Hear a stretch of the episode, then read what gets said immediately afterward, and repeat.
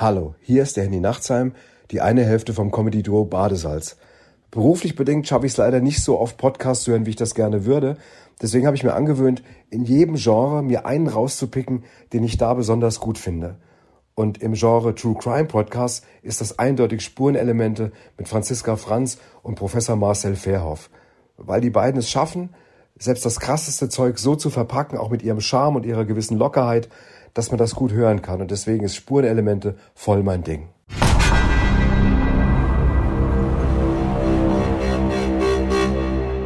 Spurenelemente.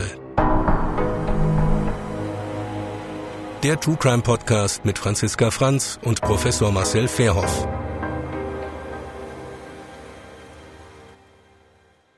Herzlich willkommen, liebe Zuhörerinnen und Zuhörer, zu unserem True Crime Podcast Spurenelemente.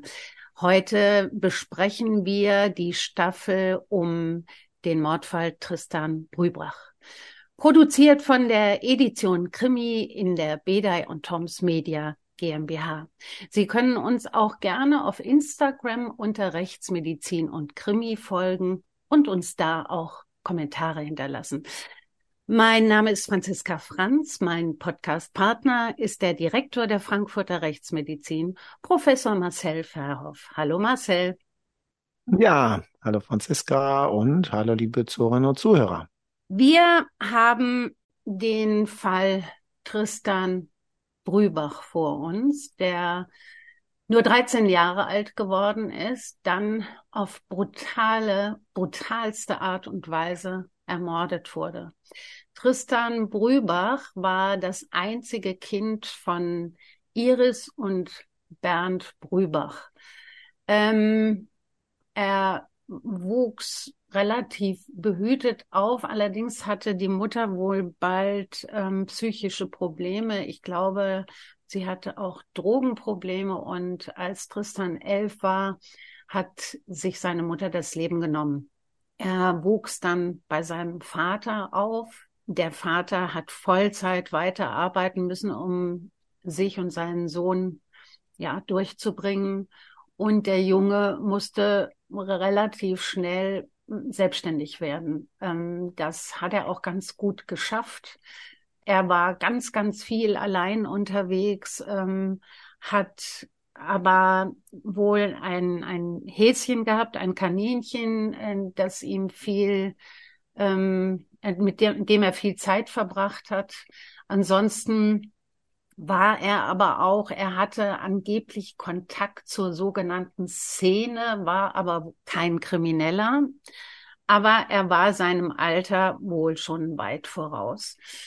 Als er am 26.03.98 ähm, ging sein Vater morgens gegen 4.30 Uhr zur Arbeit. Ähm, Tristan hat dann von einer Telefonzelle aus seinen Vater gegen 8 Uhr angerufen und gesagt, er geht jetzt zur Schule. Er hat dann aber noch einen Freund getroffen und hat mit dem eine geraucht und ist dann erst zur zweiten Stunde in der Sindlinger Meisterschule angekommen, hat der Lehrerin erzählt, dass er starke Rückenschmerzen hat, weil er angeblich vom Baum gefallen ist und dass er zum Arzt müsse. In Wahrheit war es so, er hatte sich mit einem Jungen mit Steinen beworfen und der hat ihn am Rücken verletzt. Äh, die also Lehrerin, er hatte wirklich, er hatte wirklich Schmerzen. Er hatte wirklich Schmerzen, okay. ja. Mhm. Und die Lehrerin hat ähm, dann ihn überreden können, doch bis zum Ende des Schultages zu warten. Das hat er auch gemacht und dann hat er sich gegen 13.30 Uhr auf den Weg machen wollen zur Ärztin. Er wurde dann auch noch in einem Bus von Mitschülern wie immer hinten sitzend in Richtung Höchst gesehen. Mhm. Ähm, das letzte Mal ist er lebend gesehen worden um 15.20 Uhr. Da saß er vorm Liederbachtunnel auf einer Bank. Eine Dame kam vorbei mit einem Hund und er war ja sehr tierlieb und hat die Frau wohl angesprochen. Und dann ist sie irgendwann weitergegangen, hat sich nochmal umgedreht und hat gesehen, dass äh, neben Tristan zwei Männer saßen. Das war das auf, letzte auf, auf, der Bank. Auf der Bank. Mhm. Mhm. Das war wohl das letzte Mal, dass man ihn lebendig gesehen hat. Um 15.30 Uhr spielten zwei oder drei Jugendliche auf einem Spielplatz an der Adelonstraße und wollten durch den Liederbach-Tunnel zurückgehen und beobachteten Der aber am Rande, Liederbach-Tunnel ist so ein Fußgängertunnel. ja, Der- ist so ein, so ein sehr dunkler, ich glaube Mhm. 150 Meter langer äh, Tunnel, ähm, der ja also unbeleuchtet ist, ne? Und ähm, die die standen Ja, ist da. der, ist der für Fußgänger vorgesehen eigentlich? Der war oder? damals für Fußgänger vorgesehen. Mittlerweile ist er gesperrt, also Okay, seit okay. diese, seit diesem Verbrechen. Jedenfalls wollten die da gerade reingehen und sahen einen Mann, der sich an einem Betonsockel über einen Gegenstand beugte. Später ging die Kripo davon aus, dass diese Kinder oder Jugendlichen den Mörder gesehen haben. Mhm. Ähm, äh, die sind dann, haben sich dann nicht durchgetraut, sind dann außenrum gegangen und gegen 17 Uhr sind wieder zwei Kinder unterwegs gewesen, die in den Tunnel gegangen sind, weil sie nach Hause wollten und die haben dann den Leichnam entdeckt, sind zu ihrem zu ihrer Kita gelaufen und äh, von dort wurde dann die Kriminalpolizei verständigt. Das Ähm, waren so kleine Kinder, die den gefunden haben. Ja, das Wie waren waren alles die? Kinder. Wie, wie Hm, alt waren die denn? Also ich nehme an, ungefähr in seinem Alter. Also, viel, äh, also es waren Sch- äh, Kinder, die vom Spielplatz kamen. Ach so, weil du gesagt hast, die sind zur Kita gelaufen. Ja, oder, oder, ja, sie sind dann zu ihrer Kita gelaufen. Vielleicht waren die vorher in der Kita, danach Okay. noch auf dem Spielplatz und sind dann, weil die wollten ja irgendjemanden verständigen. Und deswegen sind sie da in ihre Kita zurückgelaufen vielleicht. Aber So. so, ein, so ein Tunnel, da bleibe ich immer noch hängen. Irgendwie denke ich, dass so ein Tunnel damals unbeleuchtet war. Wie, Mhm. wie, wie ging denn das 150 Meter? Da war das doch mal wirklich stockdunkel Richtig in der Mitte. stockdunkel, ja. War es Und- wohl, ja. Und Mhm. war der Weg außenrum so viel weiter oder wieso gab es diesen Tunnel wurde- überhaupt? Mhm. Anscheinend wurde dieser Tunnel aus Abkürzungsgründen oft genutzt, ja. Aber Mhm. dann war es natürlich gleichzeitig bestimmt auch äh, für die Kinder eine, besti eine Faszination, ne? Dieser, Ja, dieser dunkle Tunnel. das heißt es auch. Das heißt, dass es auch Mutproben waren, weshalb sie dann Okay. da durchgingen. Einmal durch den Tunnel, okay. Ja, genau. Aber mit dem Mann, der, der sich über Gegenstand beugt, wird die Mutprobe natürlich dann ein bisschen übertrieben. Das macht Ja. man da nicht mit. Nein, nein, das, äh, das war wohl ähm, nicht, nicht im Sinne derer. Okay. Ja, es, ähm, ich meine, darüber sprechen wir nächstes Mal über die genaue Todesursache, die wirklich ganz, ganz schrecklich war. Aber das musst du dann äh, erklären. Es ist nur so, dass er wohl erst bewusstlos geschlagen wurde und dann durch einen Kehlschnitt wohl gestorben ist. Aber wie gesagt, äh, nächstes Mal wirst du darüber mit Und Sicherheit der Rechtsmedizin-Teil, genau. Genau. Genau. Es ist dann Folgendes gewesen. Also es gab wirklich ein paar skurrile Dinge. Einen, eine Woche nach, ach nee, erstmal am nächsten Tag ähm, hat ein Mann bei der Polizei angerufen und gesagt, er sei der Mörder und er möchte am Höchster Bahnhof abgeholt werden. Als die Kripo dahin kam, war da aber niemand. Da war Dann- das, da, da war das aber schon öffentlich oder da hat man schon nach dem Mörder gesucht. Ja. Okay, Äh, okay. Eine Woche nach der Tat tauchte ein Mann in einer Anwaltskanzlei auf und sagte, ich bin gerade aus dem Knast entlassen worden und habe schon wieder Mist gebaut. Die äh, Rechtsanwaltsgehilfin hat dann gesagt, da sind Sie ja falsch, Sie müssen zu einem Strafanwalt. Da Was? ist er aber, ja, da ist er nie hingegangen, das war's dann. Ja, und ähm, dann ähm, sind auch noch äh, nach der Beerdigung haben elf Tage nach der Beerdigung hat einer oder mehrere Menschen ein 1,20 Meter tiefes Loch in das Grab äh, von Tristan gegraben. Die sind dann aber verschwunden. Also alles sehr, sehr skurril. Ich möchte trotzdem auch noch mal diesen Täter, ich habe hier diese Täterbeschreibung und da der Mann immer noch nicht ähm, gefunden wurde, ihn aber tatsächlich auch viele mit ihm schon vorher gesehen haben mit Tristan in, äh, zusammen. Und die Kripo davon ausgeht, dass Tristan seinen Mörder kannte, möchte ich den hier jetzt noch mal kurz beschreiben. Also er soll 1,75 und schlank gewesen sein, war damals zwischen 20 und 30, wird dann also heute zwischen 45 und äh, 55 sein soll sehr ungepflegt gewesen sein, lange blonde Haare zum Zopf zusammengebunden und er hatte entweder eine dicke Narbe auf der Oberlippe oder eine Oberlippenspalte. Was dafür spricht, es gibt nämlich von ihm eine Tonaufnahme, gab es zumindest damals, als er sagt, dass er den Mord begangen hat. Und da äh, spricht er wohl sehr undeutlich, was für so eine Spalte ja sprechen könnte. Oder diese Lippenkiefer-Gaumenspalten oder auch ja. Hasenscharte genannt. Ne? Die, ja. Das ist ja. ja, oft so ein, so ein bestimmtes Nuscheln, wenn das mhm. nicht gut operiert ist. Ne? Heutzutage kriegt man das ja so hin, dass man fast kaum noch was sieht und dass es auch keine funktionellen Beeinträchtigungen gibt. Genau. Aber wenn es einfach nur zugenäht wird, dann ähm, hat man die einerseits die äußerliche Sichtbarkeit und dann oftmals auch die Probleme beim Schlucken und beim Sprechen. Was zumindest in diesem Fall ja eigentlich eher gut ist, dass dieser Mensch dann doch aus, auffällig aussieht und man sich fragt, äh, warum den dann niemand entdeckt hat. Äh, die Polizei geht zwar davon aus, dass der sich unter Umständen schon lange nicht mehr in dieser Gegend aufhält, weil er vielleicht aus beruflichen Gründen ganz woanders hingezogen ist oder wie auch immer. Man konnte nachvollziehen, dass er tatsächlich dieser Mensch, von dem es das äh, Phantombild gab, dass der mhm. tatsächlich mhm. im Gefängnis gesessen hat.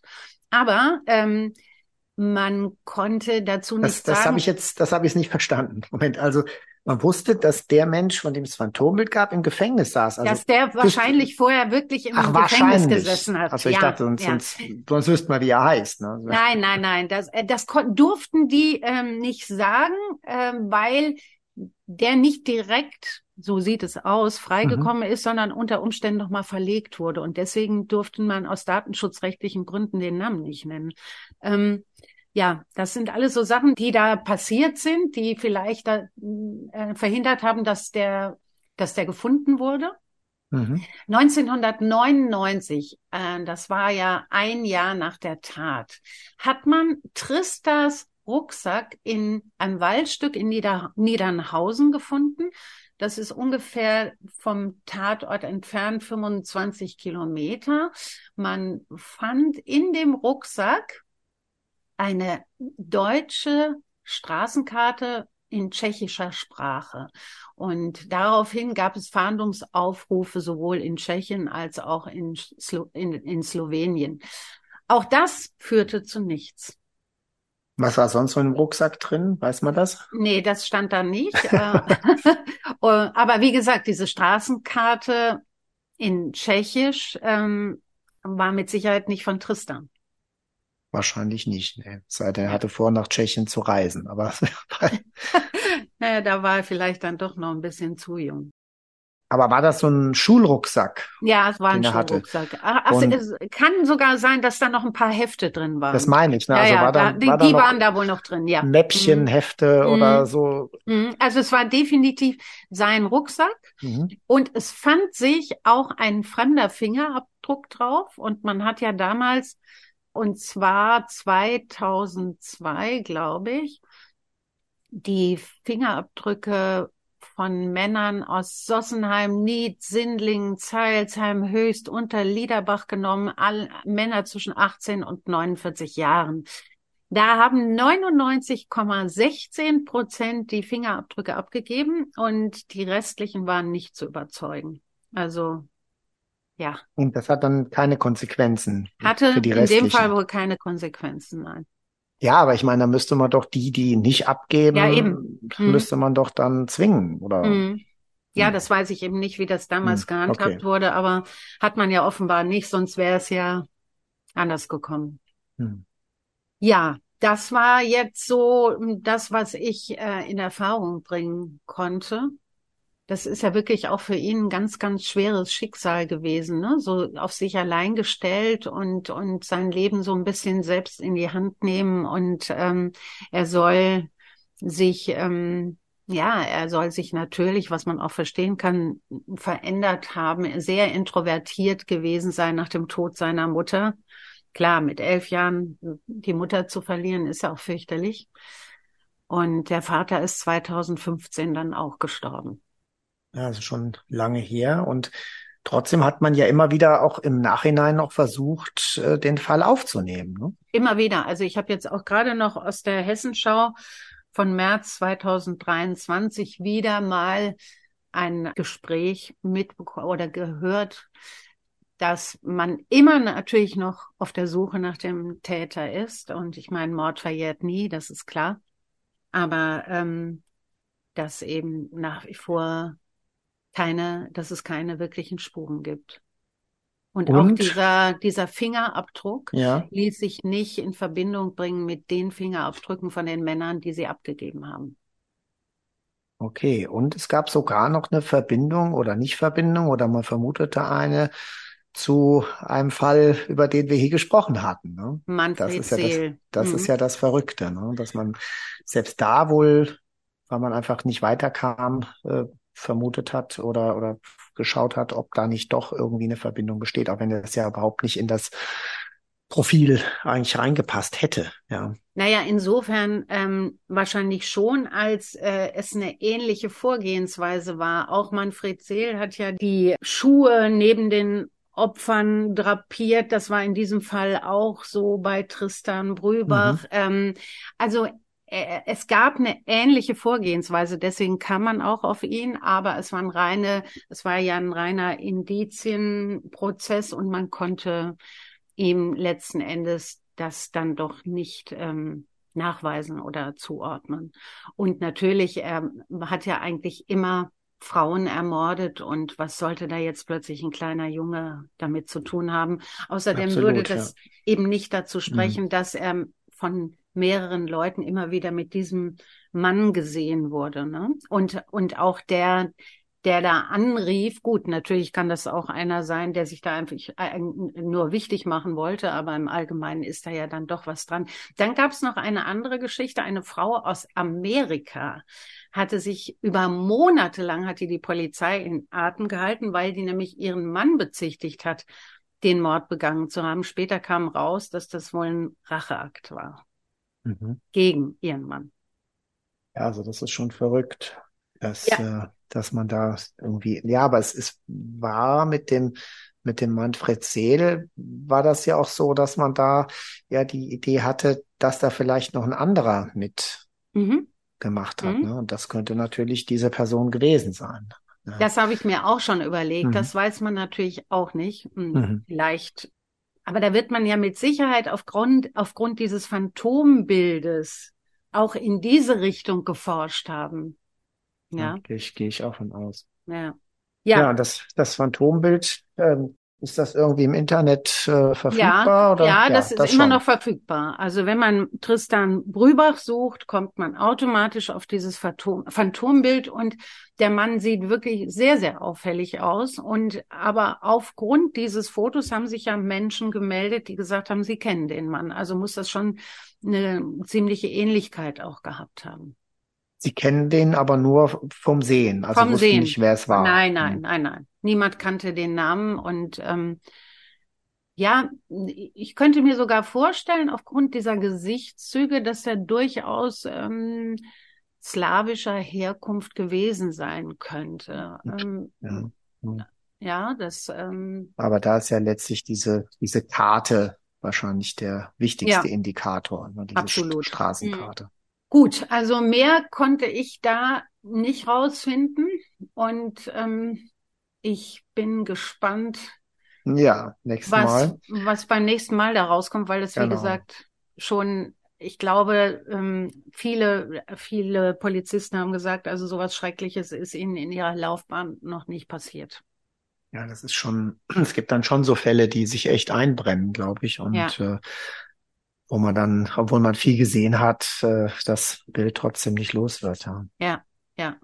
Das sagte dieser eine Polizist eben auch, der auch noch in der Nähe immer, wo, immer noch wohnt und sagt, es vergeht kein Tag, an dem man nicht an diese abscheuliche Tat eben denkt. Ne? Und vor allem, in der Zeit, wo er das letzte Mal gesehen wurde, um 15.20 und um 15.30 war der Mörder dann mit ihm da schon in diesem Tunnel und dann mhm. muss das alles ja wahnsinnig schnell gegangen sein.